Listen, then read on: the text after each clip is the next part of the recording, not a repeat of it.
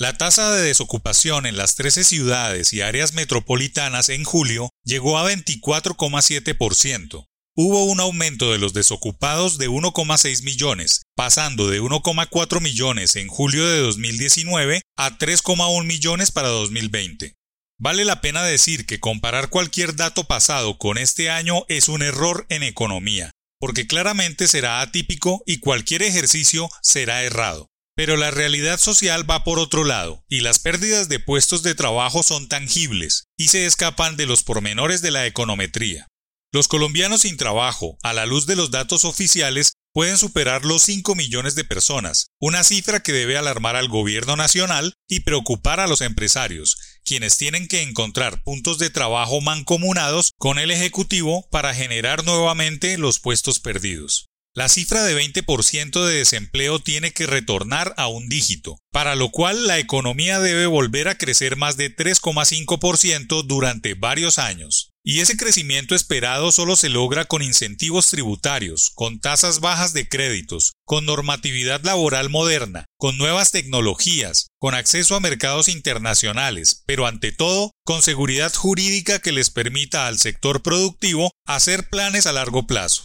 La economía colombiana está entrando forzada al siglo XXI, a la cuarta revolución industrial, a los tiempos de la inteligencia artificial y todas esas nuevas oportunidades globales que hoy son más realidad que ficción. El gran problema de tomarse la lucha contra el desempleo como una razón de ser es que no hay mucho liderazgo por el tema. No hay propuestas concretas ni compromisos con número de trabajo a generar en un lapso determinado.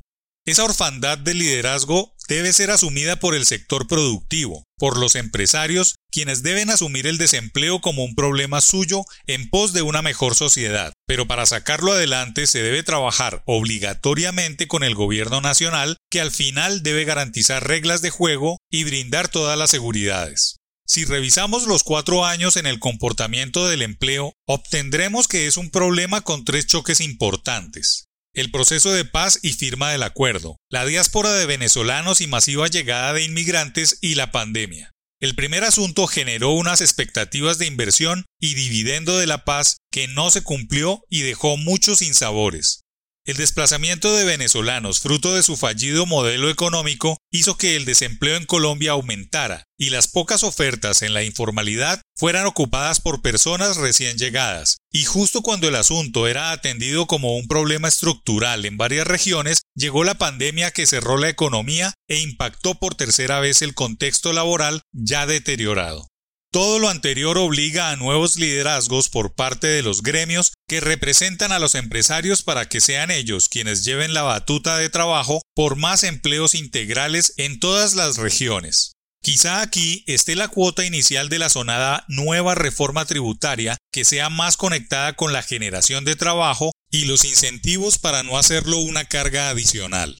Clave encontrar puntos de encuentro entre las nuevas ideas de reforma laboral como la tributaria, Puede ser que esta sea la fórmula magistral.